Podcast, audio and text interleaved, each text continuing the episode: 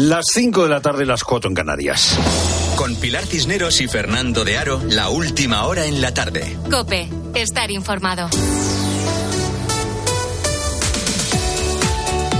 Muy buenas tardes a la gente, gente tiene muchas funcionalidades, pero también acarrea muchos problemas. Provoca ansiedad, no prestan atención, la pantalla cansa la vista. Mal que en ciertas edades se tenga móvil. Dentro de las clases de la aula, pues menos todavía. O sea, vamos a ver, ¿para qué necesita el niño dentro del aula un móvil? Tenía que tener restricciones. Hay muchos eh, padres que se están organizando para reclamar que se prohíba el móvil hasta los 16 años en el colegio o al menos hasta los 14 y ya hay algunas comunidades autónomas donde esa eh, prohibición ha entrado en vigor.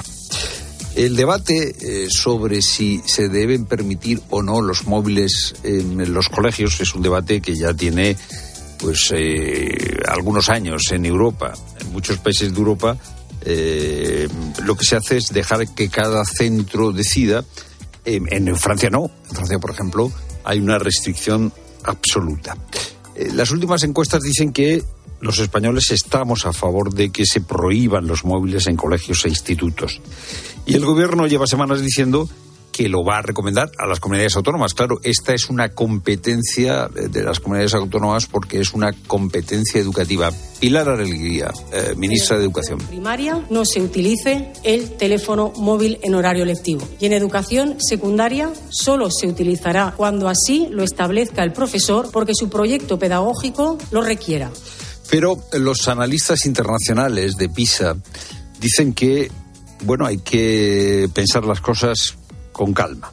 Eh, a estos analistas les parece que la distracción que pueden causar los móviles no se resuelve con la prohibición. Eh, la OCDE ha constatado que los móviles pueden ser útiles cuando se usan eh, durante una hora para el aprendizaje.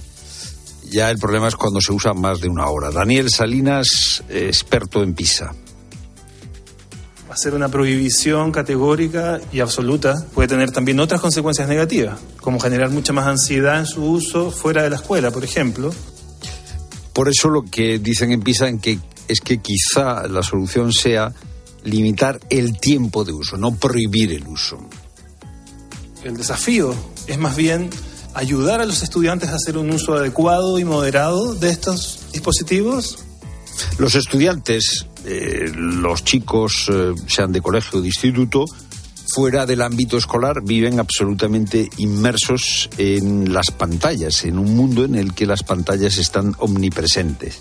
Claro, habría que encontrar, como dicen los expertos de PISA, cuál es el equilibrio más conveniente. Porque la educación no puede consistir solo en establecer prohibiciones y reglas, porque eh, no se forma a un sujeto adulto, no se educa a un sujeto adulto solo con reglas. Si el sistema educativo eh, admite que solo puede prohibir o establecer reglas, en el fondo el sistema educativo está reconociendo que ha fracasado. Porque la educación precisamente consiste en generar eh, sujetos, personas libres, con criterio propio, con energía suficiente para usar de modo adecuado su atención personal. Claro, si tú en el colegio prohíbes los móviles, pero no usas a los chicos, no, perdón, no educas a los chicos a usarlos bien, pues cuando salgan del colegio los usarán mal. Eh, el, colegio no es el lugar para seguir en el colegio. El colegio es el lugar que ayuda a estar en el mundo pues como una persona adulta. Si solo hay reglas, si solo hay prohibiciones, los jóvenes, cuando salgan del colegio, pues eh, serán débiles para usar las pantallas de forma adecuada. No estarán educados en utilizar bien su atención. Por eso la prohibición por sí sola no puede ser la solución.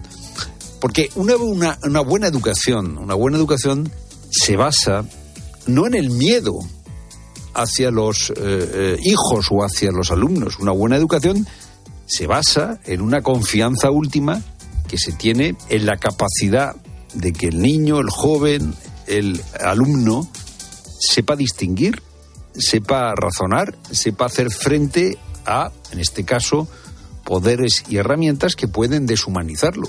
Pero si no desarrollamos la capacidad de hacerlo por sí mismo y confiamos todo en las prohibiciones, pues no estaremos educando. Es lo primero, no lo único. Buenas tardes de nuevo, Pilar Cineros. Buenas tardes. Y hablamos de un nuevo ataque a un barco frente a las costas de Yemen. Según informa la Marina Británica, un misil ha impactado contra una embarcación a unas 95 millas del sureste de Adén. No ha trascendido los daños causados por el ataque y por el momento los rebeldes hutíes no han reivindicado esta acción. Ante la escalada de la tensión en la zona, Bruselas ha lanzado un mensaje de advertencia. Pide vigilar la situación en el Mar Rojo ante sus posibles consecuencias económicas económicas. Paloma García Vejero. Está reunido el Eurogrupo ahora mismo y ese es uno de los asuntos principales, monitorizar, esa es la palabra empleada, monitorizar la situación por su posible impacto en la factura de la luz. Lo ha dicho el comisario de Economía, Paolo Gentiloni. No podemos infravalorar la posibilidad de que esta tensión en el Mar Rojo tenga consecuencias, aunque de momento no se vean, pero sí podría haberlas en las próximas semanas sobre los precios de la energía y, por tanto, sobre la inflación. El ministro español, Carlos Cuerpo, apuntaba también a las alteraciones en las cadenas de suministro. Y continúa la investigación para aclarar la causa por la que un camión ha volcado sobre un autobús en Lorca. Unos hechos en los que ha fallecido una mujer y hay una veintena de heridos. ¿Qué más sabemos, Javier Raiz? Sí, en el autobús viajaba un grupo de trabajadores del campo que en ese momento regresaba de su jornada laboral.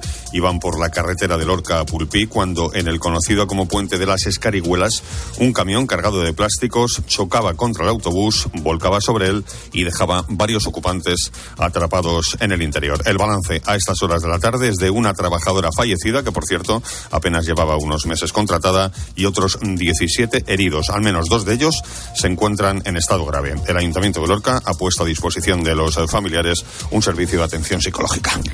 Y encuentran el cuerpo sin vida de un migrante en aguas próximas a Chiclana de la Frontera, en Cádiz. El hombre intentó alcanzar las costas españolas con una lancha de juguete. A bordo viajaban otros tres hombres que sí consiguieron llegar con vida a la playa y huir a pie.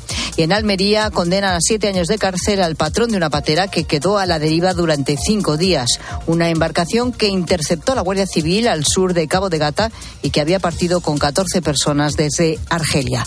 Y comienza la semana de los octavos de final de la Copa del Rey. Luis Munilla. Que arranca mañana con los partidos Getafe-Sevilla, Atlético Alavés y Tenerife-Mallorca. Continúan el miércoles con el Valencia-Celta, el Osasuna-Real Sociedad y el Girona-Rayo. Y se cierran el jueves con el Unionistas-Barcelona y el Derby Atlético de Madrid-Real Madrid. Hoy se entregan en Londres los premios de BES de la FIFA. Jalan y Aitana Bonmatí son los grandes favoritos. Hay parte médico de última hora en el Betis. Ruibal sufre un edema en la rodilla, asociado a lesión meniscal y está en el aire si se opera o no. Ayoce, por su parte, estará de baja unos 10 días. En la Copa de África, Senegal le acaba de ganar 3-0 a Gambia y en el Abierto de Australia, a la espera mañana del debut de Alcaraz, ¿cómo les ha ido la jornada a los españoles? Enviado especial Ángel García. Buena jornada para los tenistas españoles en Melbourne. Cinco saltaron a pista y tres ganaron. Ganó Davidovich Alestien, ganó Masarova Sasnovic y ganó Paula Badosa Tons en 6-1-6-3. Gran partido de las número dos del mundo que llevaba casi 200 días sin ganar por una lesión en la espalda. Recordemos que mañana a las 11 de la mañana debuta Carlos Alcaraz ante el francés Richard Gasquet. Y hace poco más de una hora hemos conocido el fallecimiento del piloto español Carles Falcón que sufrió un grave accidente en el Rally Dakar. Es tiempo ya para la información de tu cope más cercana. Pilar Cisneros y Fernando de Aro. La tarde. Nara Seguros de Salud y Vida te ofrece la información de Madrid. ¿Qué tal? Buenas tardes. 13 grados y cielo cubierto a esta hora en Cibeles. Mañana vuelve la lluvia sobre media mañana y también por la noche con 11 grados de mínima, eso sí. La consejera de Sanidad, Fátima Batute, ha asegurado que la incidencia de la gripe lleva dos semanas en retroceso en la comunidad. Por ello, la consejera considera que se puede modificar la obligatoriedad por una mera recomendación en el uso de la mascarilla. La incidencia acumulada en estos momentos es de 159 casos por 100.000 habitantes, cuando la semana pasada era de 177. Y el Museo de Historia de Madrid, el Planetario y el Templo de Devot lideran el ranking de visitas a los museos municipales.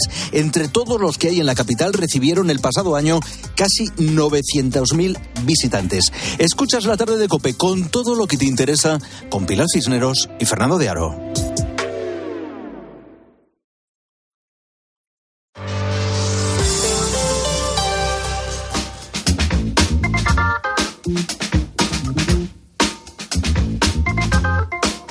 Es lunes 15 de enero y hoy comienza en Suiza el foro de Davos. Es el Foro Económico Mundial que inicia su reunión número 54 en esta localidad de los Alpes suizos, que normalmente es conocida pues eh, en las temporadas de esquí, ¿no? Pero una semana al año pues recibe a un grupo desde luego muy exclusivo de unos 3.000 participantes, entre los que figuran los principales líderes mundiales, pero también empresarios, innovadores, destacados pensadores, activistas, aparte de las mil empresas que son miembros del foro. El lema de este año es reconstruir la confianza es es sobre todo un foro de análisis, ¿no? Del que salen, bueno, pues eh, líneas de actuación, prioridades, en el que se marca el camino para la economía mundial en los próximos años. Fue fundado en el año 1971 por el economista y profesor Klaus Schwab. ¿Para qué? Pues para tratar de fomentar la cooperación mundial en asuntos políticos, sociales y económicos. Sus críticos ponen el acento en la hipocresía de incluir la crisis climática en la agenda mientras uno de cada diez participantes acuden en jet privado a la cita. El cantante de U2, Bono, lo calificó como una reunión de gatos gordos en la nieve. Pero sus partidarios destacan algunos logros significativos en sus 50 años de historia, como la vez que en 1988 se firmó la llamada Declaración de Davos, que alejó a Turquía y Grecia de un conflicto armado, o la imagen de Nelson Mandela y el presidente sudafricano Frederick de Klerk dándose la mano en 1992. Bueno, para muchos esta semana supone la posibilidad de reunirse con los responsables que toman las decisiones a escala mundial. Bueno, vamos a ver exactamente qué se cuece aquí en esto del foro de Davos y si a ti o a mí nos afecta en algo o no. O al final es una reunión entre ricos y poderosos eh, que, bueno, hablan, debaten y poco más. Fernando Tías de es economista, escritor y sobre todo es nuestro profesor de economía de bolsillo. Hola, Fernando, ¿qué tal? Buenas tardes. Buenas tardes, Pilar. Bueno, lo que está claro es que es una reunión muy exclusiva, ¿no? Porque ¿quiénes asisten? Es decir, eh, eh, si no eres de presidente para arriba y de un CEO de una empresa de mm, no sé cuántos miles de millones, allí no vas, ¿no? No pintas nada. No, no, no. Eh, propietarios de pymes no hay ni una. ya te digo que ninguna. Aquí jefes de Estado, jefes de gobierno, consejeros delegados de empresas grandes, eh, empresas globales o empresas, los principales líderes de determinados países. A veces sí que es verdad que líderes también de la sociedad civil, eh, más de mil periodistas, líderes juveniles. A veces mm, sí que algunos pequeños emprendedores de, invitan, pero esto ya es más por invitación. O sea, testimonial, ¿no? Un poco para decir, incluimos a más gente o qué? Sí, sí. para que eh, haya más diversidad, ¿no? Más diversidad, sí. La voz del, empresario joven o en países más emergentes o sí, pero, pero a grosso modo yo te diría que es líderes de, de, países occidentales y, y, consejeros delegados o presidentes, primeros espada de las principales empresas del mundo. Es eh, muy importante, no lo es tanto, han pasado 50 años y a lo mejor empezó de una manera y ahora pues tampoco son muy grandes sus logros o tampoco lo pretenden? ¿Cómo lo calificas? ha ido evolucionando. cuando se funda, al principio, fíjate, el, fundador lo que tenía en mente es que quería traer el modelo de gestión eh, norteamericano, quería de alguna manera darlo a conocer a las empresas europeas. O sea, fíjate que esos eran los primeros objetivos. Luego, luego entró más ya la vertiente política. La realidad es que Davos no es un sitio donde se decide nada importante.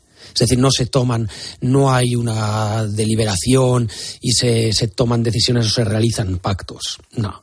O sea, ¿tú no eh, crees que ahí las grandes fortunas maquinan por donde quieren que vaya el mundo y al final los, nosotros los pobres mortales que no nos enteramos de nada, pues eh, vamos, eh, en fin, por donde nos marcan y ya está, porque no nos queda otra? A ver, vamos a ver. Yo no, soy de los que creo en, las teorías de la conspiración, pero, eh, a ver, aquí es evidente que es la reunión de las personas más poderosas del mundo. Eso, eso es obvio. Entonces, que aquí se concentra todo el poder eh, económico eh, del mundo es una realidad. Eh, eso es así. Ahora, hacer, no sé, yo siempre lo digo, si en una escalera de vecinos ponerse de acuerdo cuesta, tú imagínate entre 2.000 y 3.000 personas. O sea, aquí no sé, no, no, pasan alguna encuesta sobre perspectivas económicas y tal, pero aquí es que no se acuerda nada. Entonces, a tu pregunta de si se dirimen cosas, eh, sí que se dirimen cosas, pero no en las, eh, digamos, no en las ponencias o en las mesas redondas. Hay como dos grandes líneas, ¿no? Hay un, hay un primer plano que es el, el más público, que son las conferencias, que además casi todas son abiertas, se pueden seguir por, por, por internet, eh, hay las mesas redondas, hay muchísimas conferencias, esa es la parte, si quieres, vista, la parte pública, y ahí no se decide nada, lo que pasa es que se expone, bueno, pues mira, va Javier Milei, el, recién elegido primer ministro de Argentina, presidente de Argentina. Bueno, pues vamos a escuchar qué dice Milei, pues será un altavoz y veremos lo que piensa en, de, en, determinadas cuestiones que son las que cada año se fija una serie de temas principales en, en Davos, que luego si quieres lo, lo, los, los, repasamos, ¿no? Y, y, sobre esto se habla. Entonces esta es la primera línea es, es, y es más disertar, hombre, y está bien saber qué piensa un mandatario o qué opina, cuál es su posición al respecto de, de temas candentes que sí, que son los que están un poco en boga o están en, en mayor interés en la agenda del, mundo empresarial. Y luego tienes otro Davos, que es el Davos que no se ve que es el Davos de reuniones eh, eh, privadas eh, de uno a uno, que hay muchísimas. Es decir, tú cuando asistes a, a, Davos puedes pedir cita con, otro asistente. Y si el otro asistente, en principio, de contestar, te la brinda, hay muchísimas reuniones bilaterales y que ahí sí que se prepara el terreno o se empiezan a hablar para posibles acuerdos entre empresas, gobiernos o solo entre empresas. Por lo tanto, yo te diría que como todo foro o como todo grandísimo congreso, hombre, si reúnes a los más poderosos del mundo, eh, está claro que sí que a nivel individual se mantienen conversaciones para tomar decisiones que de alguna manera nos afectarán, pero no en el sentido que nos imaginamos de todos con una como si fuéramos marionetas y todos decidiendo cómo nos van a hacer bailar al son de una música que van a componer ahí entre todos, eso no. Vale. Eh, aparcada por tanto la teoría de la conspiración, Te temas para tratar y gordos los hay, porque fíjate, estamos viviendo unos años, yo diría que bastante convulsos. Llegó la pandemia, pero luego han llegado los conflictos bélicos, ¿no? Y luego sí. está, bueno, por supuesto, el tema del clima y la inteligencia artificial. Seguramente serán los temas principales, ¿no? De este foro. Sí. Sí, efectivamente. Es decir, ellos eh, eh, cada año tienen una, una serie de, de, temáticas y este año, pues por ejemplo, eh, van a poner como primera temática el, eh, la, la, inteligencia artificial, una de las temáticas clave, que es verdad, es verdad que de alguna manera marcan, o sea, Davos es en enero, marca la tendencia de lo que van a ser los grandes temas empresariales y económicos del, del, año. Ellos, de hecho, fijan lo que van a ser las prioridades económicas de este año, incluso fijan a 10 años vista cómo estarán estos temas. Igual te dicen, inteligencia artificial ahora es un tema top, pero dentro de unos 10 años ya será un cuarto quinto tema. O sea, ellos más, más o menos hacen una, una, una, cierta estimación de cómo van a evolucionar los temas de interés. Y este año hay cuatro grandes temáticas. La, la inteligencia artificial, el, el cómo seguir generando crecimiento y empleo, eh, el tema de clima mm, y energía. Y luego, como último tema, mm, yo creo que por, no pueden obviar los conflictos geopolíticos, le han llamado lograr la seguridad y la cooperación en un mundo fracturado. Vamos, lo que están viniendo a decir, cómo hacemos para que no quiebre la, la globalización y sigamos cooperando con la de conflictos que, que están saliendo, algunos bélicos mmm, y otros, bueno, de muchísima tensión geopolítica como no es que no hay guerra, pero que hay muchísima tensión, como puede ser entre Estados Unidos y China, entre China y Taiwán. En estos momentos es verdad que el mundo eh, está viendo fracturaciones, bueno, fracturas eh, eh, importantes. Mm. Bueno, mm, tú estás más con Bono. ¿Eh? cuando los calificaba como una reunión de gatos gordos en la nieve, o bueno, también un poco pues con, por, con, estas ponencias en definitiva que es importante también mantener este tipo de contactos o con eh, bueno esa imagen no que decíamos que, que, ellos se promocionan por ejemplo cuando Nelson Mandela y De Klerk se dieron la mano. Pero bueno en 50 años tampoco tienen tantas imágenes eh, como decir icónicas no que ofrecernos sí, y, no y es que además esas imágenes tampoco estaba como si dijéramos en el no sé cómo explicarte, en, en, en, la agenda tomar una decisión respecto a Nelson Mandela o creo que también resolvieron una crisis entre Grecia y Turquía, creo sí. recordar, o, o, incluso con Palestina también habían abordado algún, algún tema. De ahí ha salido, lo que pasa es que al coincidir mandatarios, pues se han, se, a lo mejor se han se ha, se ha ablandado en la situación o se ha abonado el terreno para un posterior acuerdo, pero no se va a eso, a, a, a Davos. Davos yo, yo te diría que, que es, mm, sí, decía Bono, eh, reunión que decías de gatos en la nieve. Gatos de, gordos gatos en la gordos. nieve. Bueno, en España decimos peces gordos. En la nieve sí que son peces gordos. Eh, yo pienso que hay una, hay una triple, hay una triple función. Una, una realmente es, es, es un altavoz fundamental. Es decir, a- aquí lo que aquí se diga no se acuerda nada, pero es muy público y es muy notorio. Es decir, si Pedro Sánchez cuando intervenga, o intervenga, eh, creo que va vice, mm, el viceprimer ministro chino, creo que no, sé por qué no va el primer ministro este año, ¿no? Depende de, de- de cada mandatario, hombre, lo que diga es relevante porque se está dirigiendo al mundo económico y por lo menos eh, eh, son, son declaraciones más allá de una rueda de prensa, lo que quieren transmitir al mundo económico, ¿no? Es un grandísimo altavoz.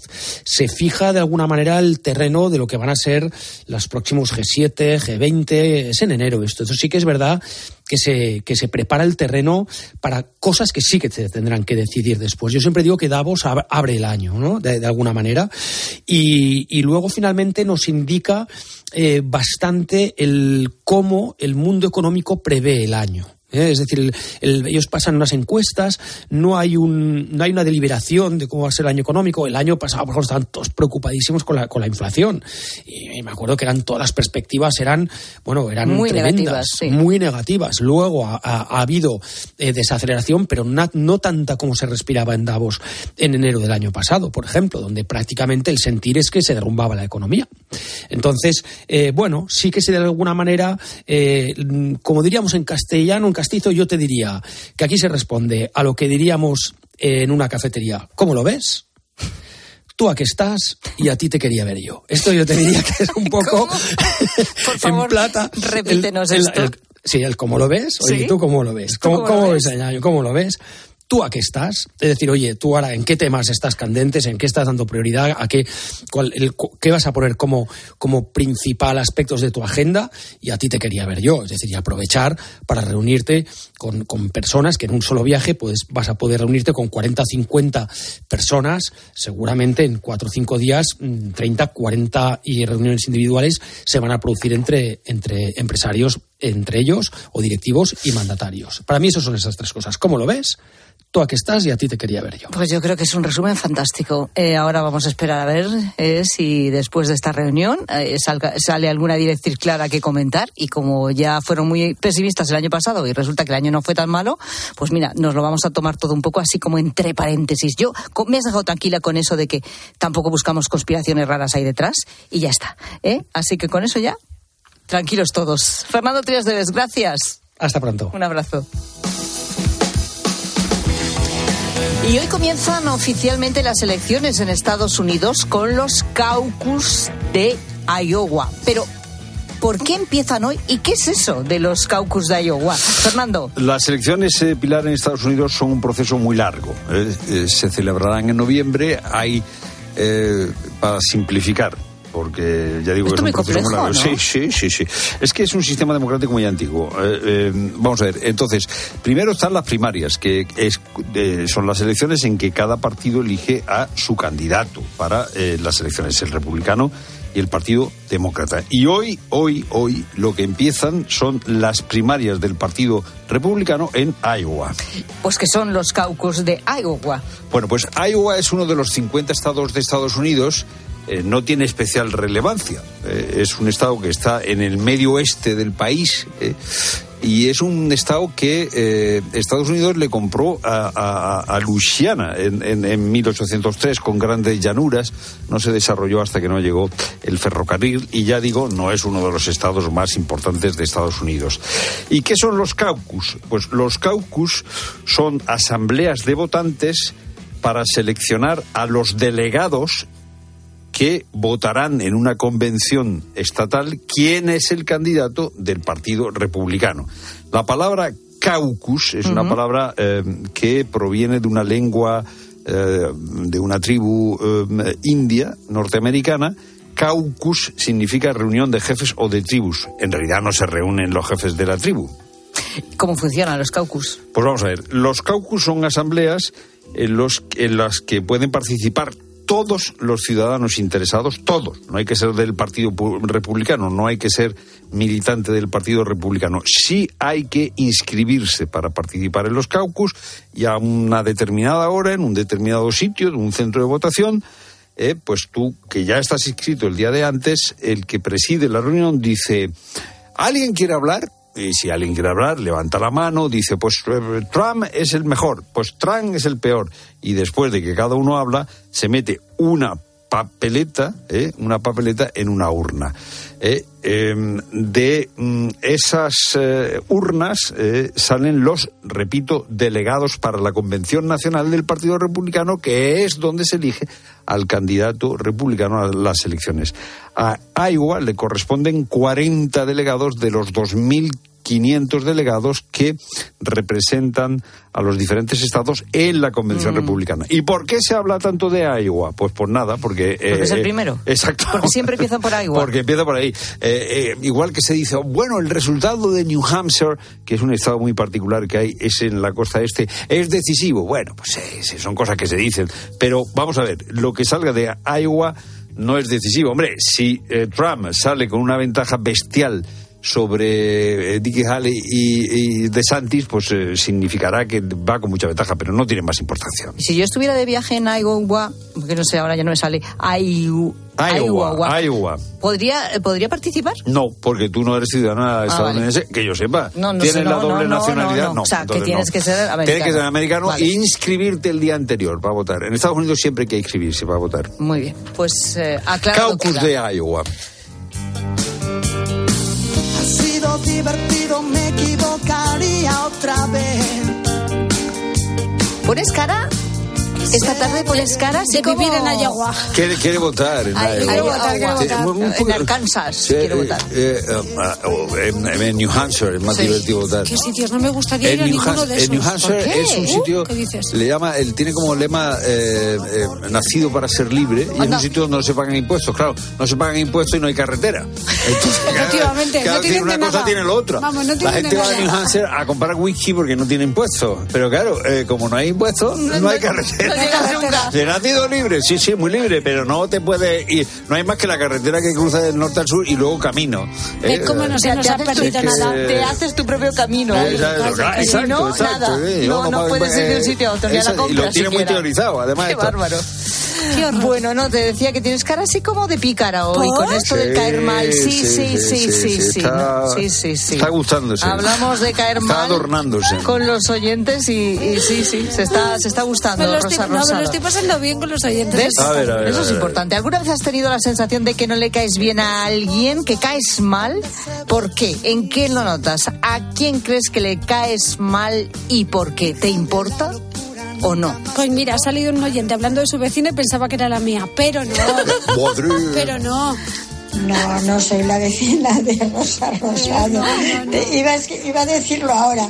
Digo, es igual que lo que ella ha dicho, que se lleva mal con, algún, con una vecina. A ver, es un problema de, de comunidad y aparte, pues bueno, a mi hija un día la dijo algo que a mi hija no le gustó, algo de mí. A partir de ese momento, pues ya, ya no tienen que ver nada las cosas de que pasan en la comunidad, es ya una cosa personal. Pero bueno, nos damos los buenos días como personas civilizadas ya está, ella en su casa y yo en la mía. Venga, un abrazo.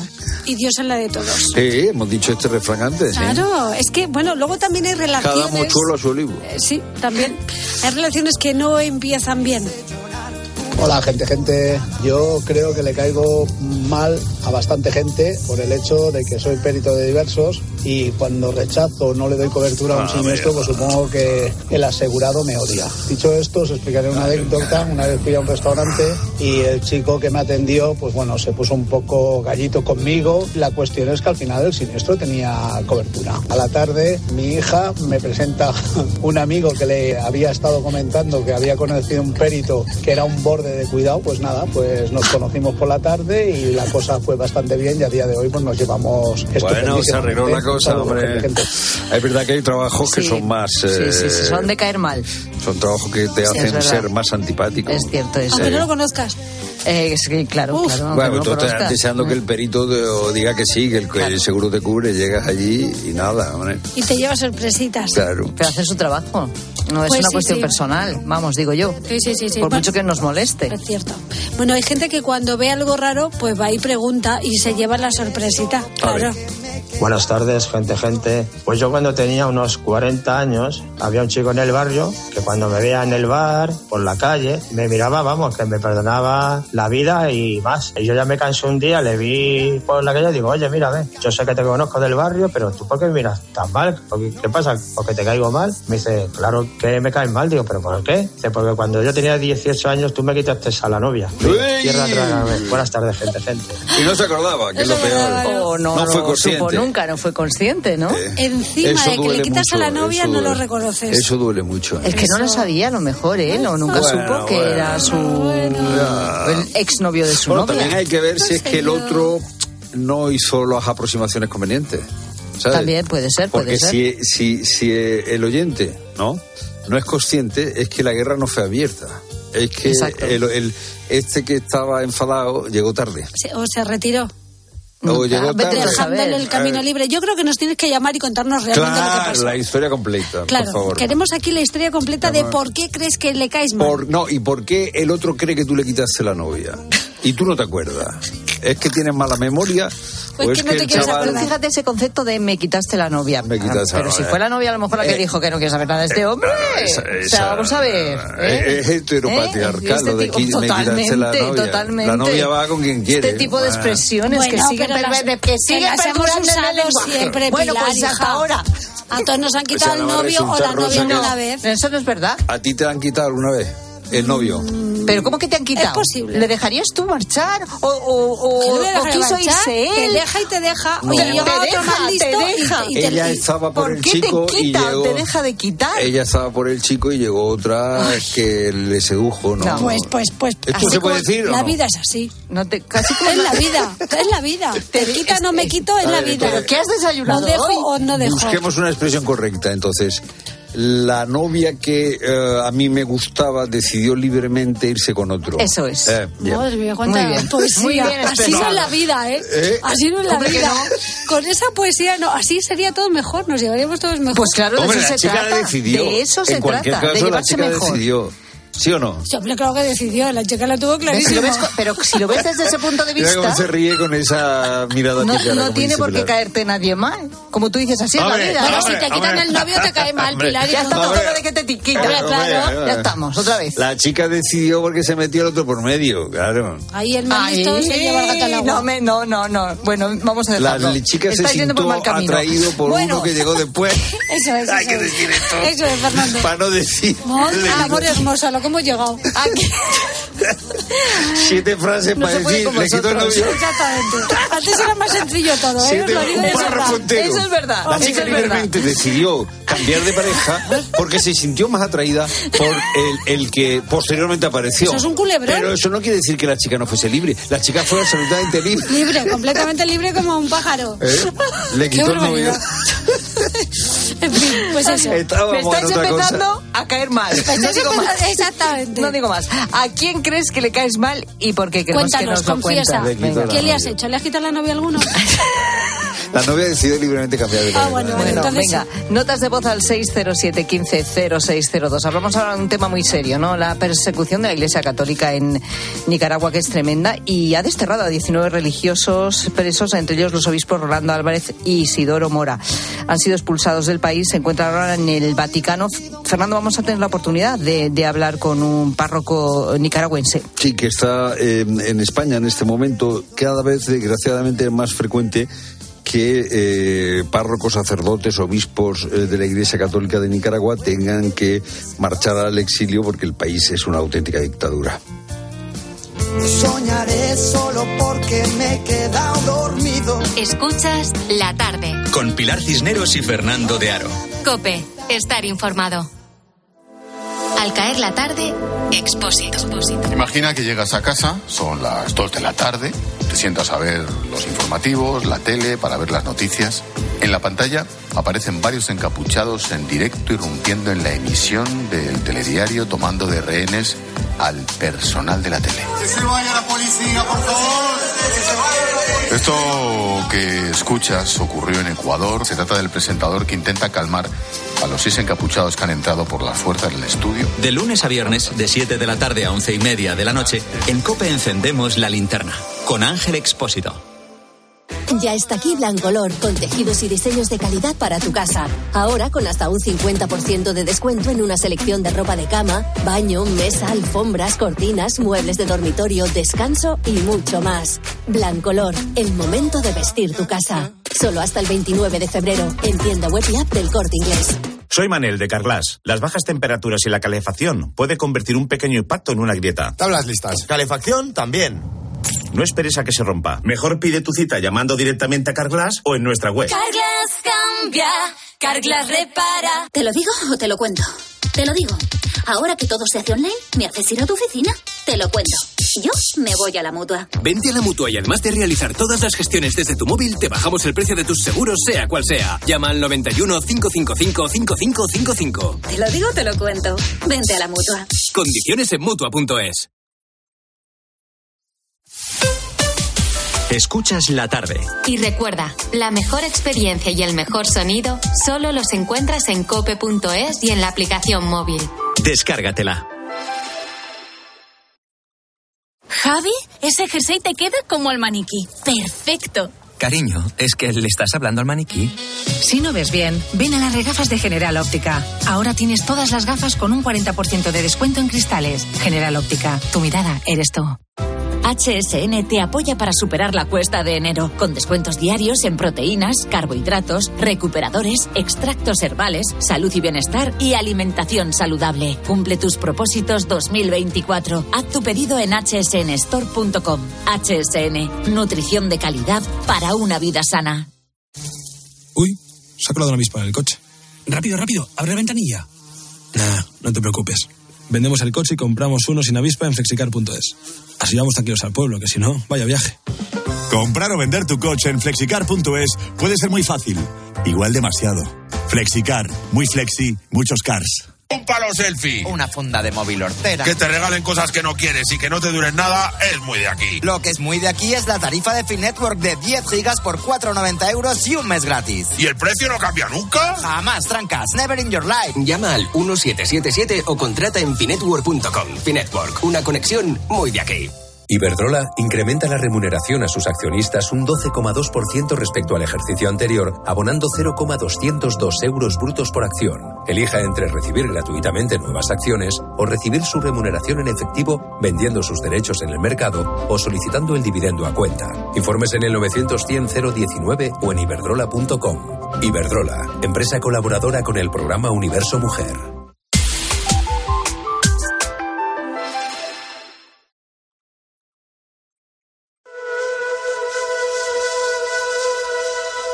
Escuchas la tarde. Con Pilar Cisneros y Fernando de Aro. Cope, estar informado. Nicaragua es eh, desde hace ya algunos años una dictadura, una dictadura que reprime libertades y una de las libertades que reprime es la libertad religiosa.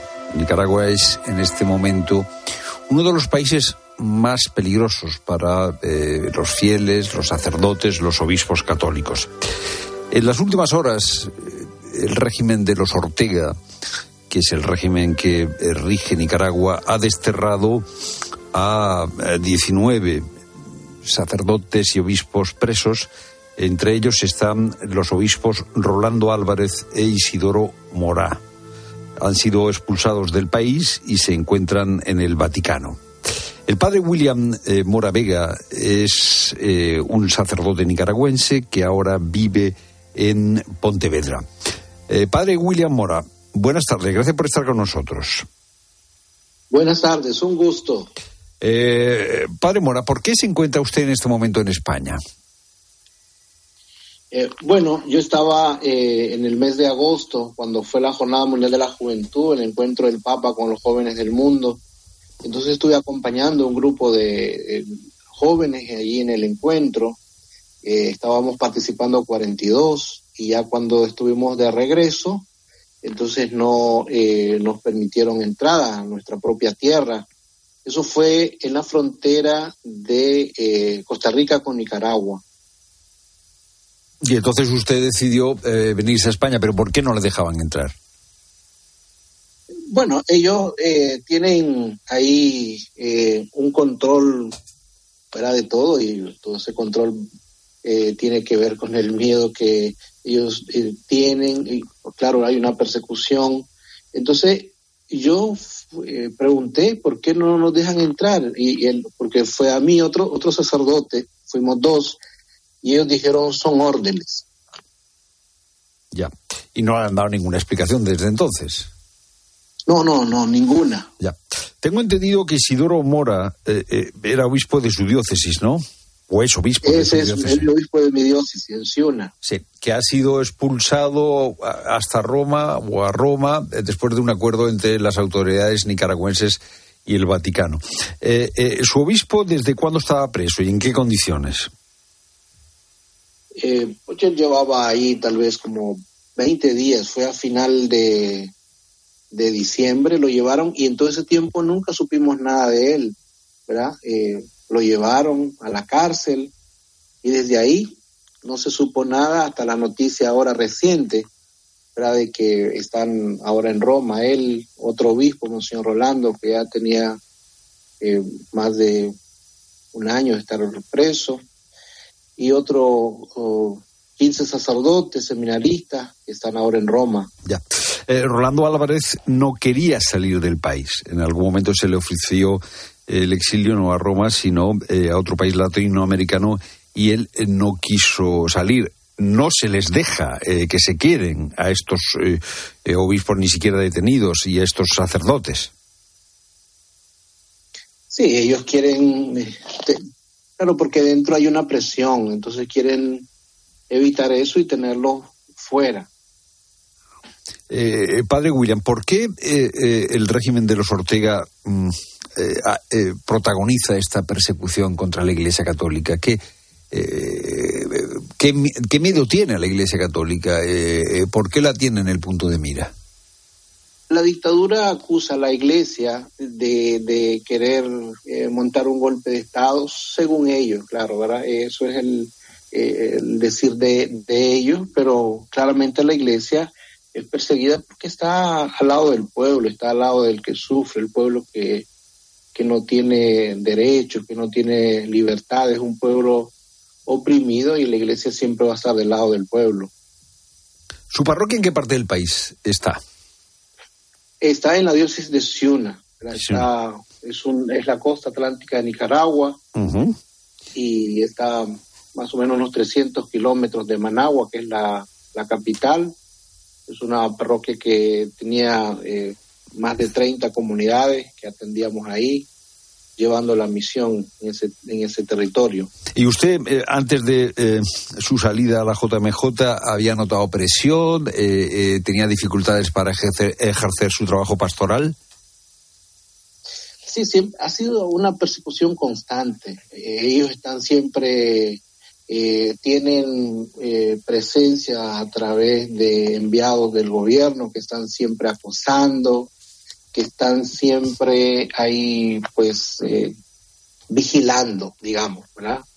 Entonces eso, pero claro, uno en ese momento no sabía hasta qué punto, ¿verdad?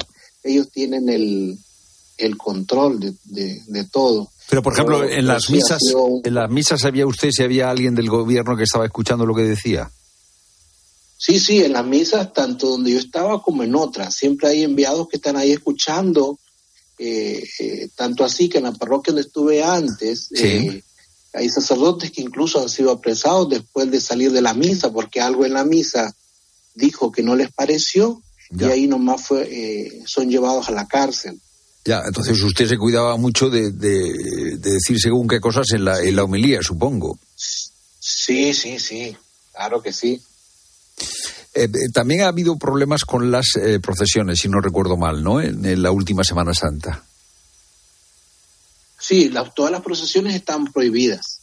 sea, salir a la calle, eh, ellos quieren evitar eso, que la gente esté en la calle, ¿verdad? Como toda dictadura, quiere, hay siempre miedo, hay, las procesiones están prohibidas. Y, y cuando usted ve, que hay presión o cuando tenía la presión, eh, claro, supongo que se trata, eh, esto es un reto porque se trata de convivir con el miedo y supongo que sus feligreses tenían miedo. O sea, ¿cómo se vive con el miedo en esta circunstancia, Padre William? Bueno, ahí y, y, la, misión de, de, la iglesia y, el evangelio, pues llevarlo eh, adelante, ¿verdad? En todo, en todo, en todo eso y sobre todo pidiendo eh, a Dios por todas esas situaciones y, lo que seguimos haciendo, seguimos pidiendo para que ahí haya respeto a la libertad de la gente, que, no tiene que ser perseguida eh, y, que la gente pueda vivir su fe libremente. En, el último informe eh, que se hizo público sobre la situación de la Iglesia en Nicaragua se hablaba de 250, 250 actos de, hostilidad eh, contra eh, eh, la Iglesia en Nicaragua. yo no sé si usted ha vivido de cerca pues alguna profanación o alguna situación así. Y, y, cuál es la reacción de la gente cuando se produce? ¿Cuál es la, reacción de sus feligreses? La gente está muy, muy, muy dolida, está muy, muy triste por, por toda esa situación que ahí está, que está pasando. Es sufrimiento, de ver de tanto atropello, de, persecución eh, a la fe, Y, y, de esos que se mencionan muchísimo, ¿verdad? Muchísimo eh, situaciones dolorosas que ahí están pasando. Pero la gente irá menos a misa, eh, tendrá más miedo de ir a misa, porque claro, si vas a misa te, te acaban identificando, ¿no? O sea, que te queda marcado. Sí, eh, eh, la, gente no van a, lograr eh, controlarla. Es un pueblo de fe, es un pueblo católico. Sí, sí tiene miedo, pero la gente está ahí siempre. ¿Usted tiene alguien de la familia en, la cárcel o algún conocido? No, no. No. Gracias a Dios, espero que no. Bueno, y, y, le gustaría volver a entrar al país, o sea, le gustaría. Sí, por supuesto, eso ¿No tiene miedo, padre William? Sí tengo miedo, pero si me permitieran entrar y pudiera entrar, yo regreso, estar ahí con, nuestra gente. Eh, ¿Y está usted en contacto con ellos? ¿Puede, ¿Puede comunicarse de alguna manera? Sí, sí, sí, sí, sí, sí, nos contactamos. Padre William Mora, gracias por estar con nosotros contándonos cuál es la situación en Nicaragua. La salida de estos eh, sacerdotes, de esos seminaristas, de estos obispos, no ha sido una salida voluntaria, ha sido una expulsión eh, que ha sido ah, eh, pactada. Y, gracias por, por, por contarnos pues esa fortaleza, ese, ese deseo de estar con su gente en este momento y de volver cuanto antes a Nicaragua. Muy buenas tardes. Buenas tardes, con muchísimo gusto. Pues fíjate, Pilar, ¿eh? esa situación de falta de, libertad en Nicaragua es estar señalado, es tener espías a todas horas detrás de ti, esos doscientos y pico ataques que se producen y esta expulsión de eh, estos religiosos, o sea, estos sacerdotes, estos seminaristas y estos obispos.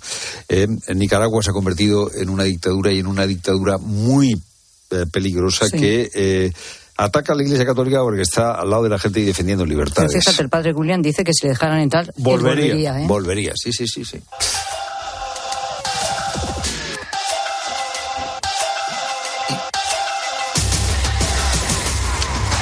Y hoy en la tarde, en este lunes 15 de enero, nos estamos preguntando qué es lo que está fallando para que uno de cada cuatro jóvenes tenga el primer contacto con la pornografía antes de los 12 años.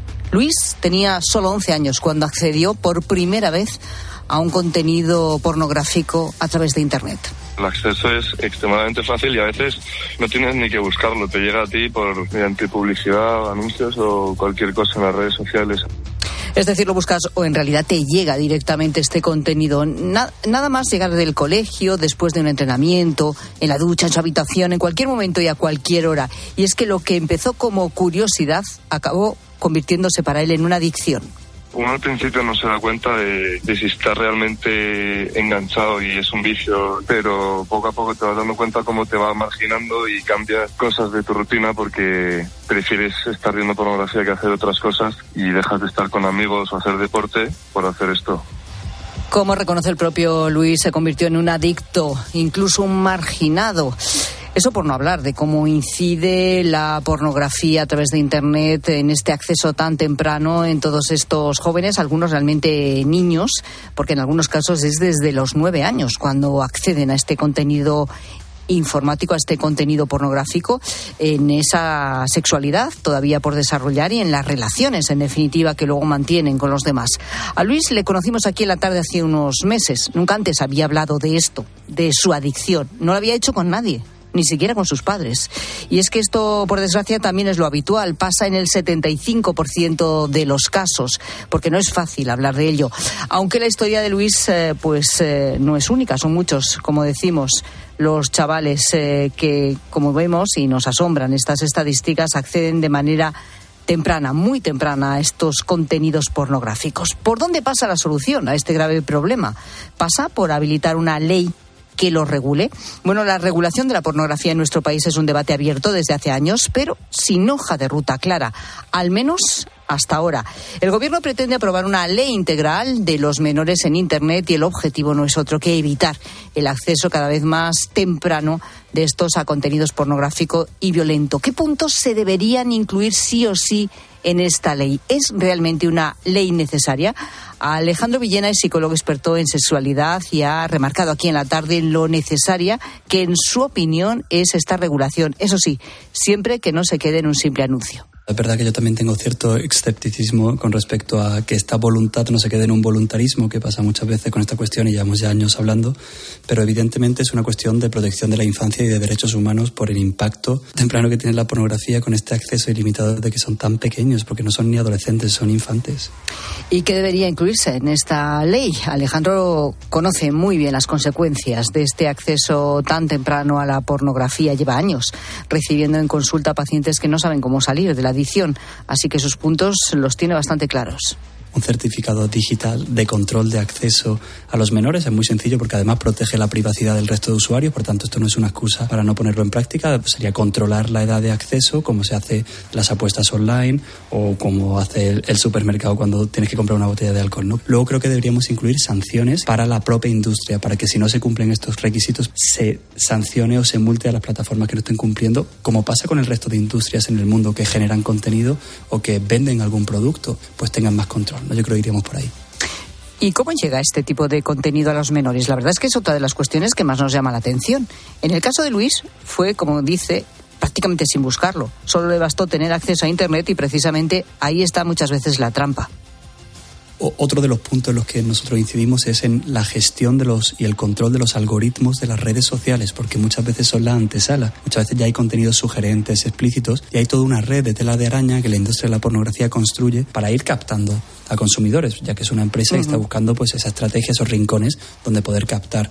Eso ocurre en videojuegos, ocurre en videoconsolas y ocurre en espacios donde los infantes y adolescentes pues están de forma habitual y donde de alguna manera les pueden mandar pues un pop-up publicitario o un vídeo sugerente llamativo que va haciendo que vaya dando los pasos guiándote por el camino de la pornografía.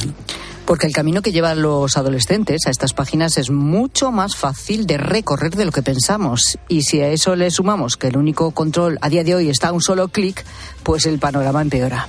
Ahora mismo el único control que hay es un, un simple clic y de hecho además al aceptar eso no solo aceptas que eres mayor de edad supuestamente, sino que también estás aceptando que cojan algunos de tus datos. De hecho le llaman la pornografía buitre porque es a lo que se dedica. Por tanto, ese mundo de la industria de la pornografía está diseñado perfectamente para captar a, a los menores, para intentar retenerlos, hacerlos dependientes, hacerlos adictos y también a los adultos para aprovecharse de sus datos. Y si buscamos responsables, ¿quiénes serían? Bueno, la lista no es precisamente corta somos o son todos, ¿no? La propia industria tiene gran responsabilidad de los productos culturales que está ofreciendo, no solo el acceso a menores, sino de contenidos como incestos o erotización de prácticas extremas o denigrantes. Eh, las propias familias también tienen mucha responsabilidad en no dar un Ferrari a los niños con nueve años para que no tengan un acceso ilimitado y la sociedad pues tenemos la responsabilidad pues también de ser críticos con lo que está ocurriendo y con apostar por medidas para poder prevenir esto.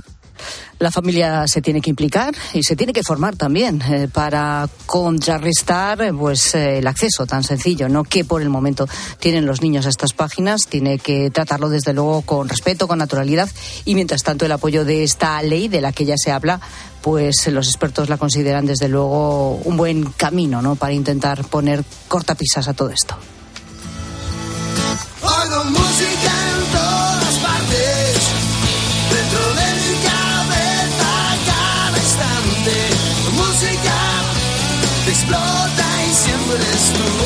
¿Sabes detectar claramente las señales que te indican que a esa persona le caes fatal? Que sí, a lo mejor nunca le has hecho nada. O tú crees que no le has hecho nada malo. Pero es que lo notas. Le caes mal. ¿A quién crees que le caes mal y por qué hablamos de esta cuestión hoy con la gente, gente? Y respecto a eso que estás diciendo de las señales, esta oyente nos da un apunte.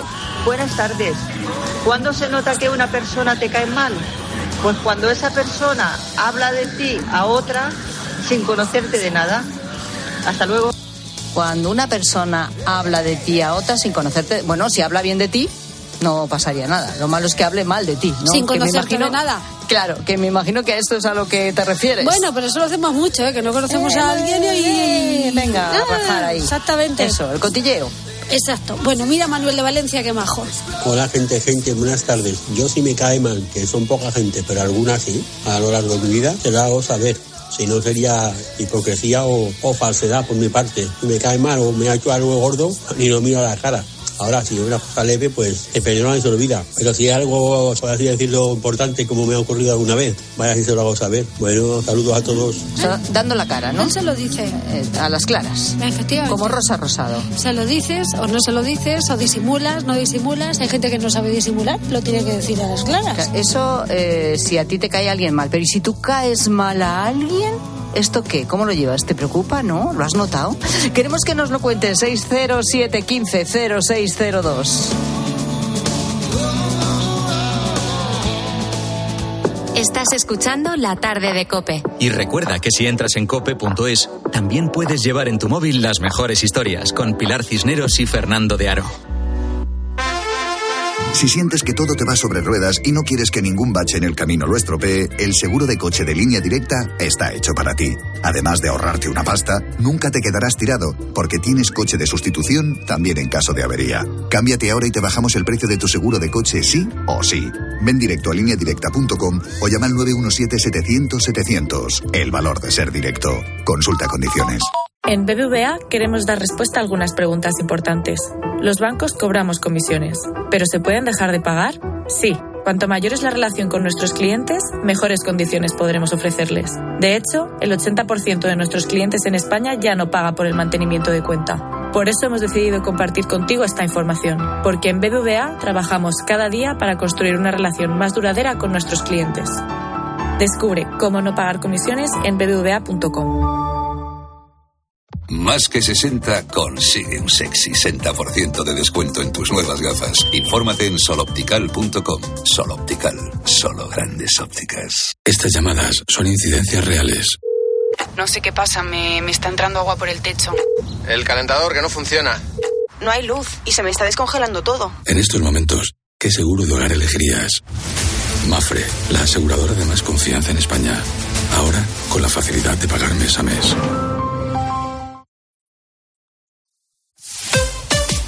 Escuchas la tarde. Y recuerda, la mejor experiencia y el mejor sonido solo los encuentras en cope.es y en la aplicación móvil. Descárgatela. Ella es Violeta, jovial, alegre y pizpireta. En su tiempo libre, cantante y florista. Y durante ocho horas de un hotel recepcionista. Así es Violeta, Violeta, Violeta. Pues para ella, un Arona. Hay un SEAT que lleva tu nombre. Porque con hasta 10 años de garantía, hay un SEAT para ti. Estrénalo con SEAT Flex. Que este inicio de año te has propuesto ir más al gym es tan cierto como que en Aldi el 100%, sí, sí, el 100% de la carne es de origen nacional. Vente a Aldi y disfruta hoy siempre de precios bajos, como el pack de dos hamburguesas Crunchy Chicken a solo 1,59. Así de fácil, así de Aldi. En las rebajas de multiópticas lo único que cambia es el precio. Descubre la mayor variedad de gafas con los últimos diseños y la máxima calidad a unos precios aún mejores. Dos gafas Mo graduadas con antirreflejante por 89 euros o dos Mo progresivas de alta tecnología por 189 euros. Solo en multiópticas. Soy Manel de Carglass. En invierno, entre las bajas temperaturas y la calefacción, pueden convertir el pequeño impacto de tu parabrisas en una grieta. Mejor, no esperes a que se rompa. Mejor pide tu cita llamando directamente a Carglass o en nuestra web. Carglass cambia, Carglass repara. Lo que te interesa saber te lo cuenta Pilar García Muñiz a mediodía. ¿Sabes o sabemos, me incluyo, realmente lo que nuestros hijos o hijas están viendo en su teléfono móvil? ¿Qué contenidos ven o con quién están contactando? Controlar absolutamente todo lo que ocurre en el teléfono de nuestros hijos es una misión no solo casi imposible, sino que puede ser también contraproducente si no se gestiona bien. De lunes a viernes de 1 a 4, solo en Mediodía Cope encuentras las claves de todo lo que te rodea.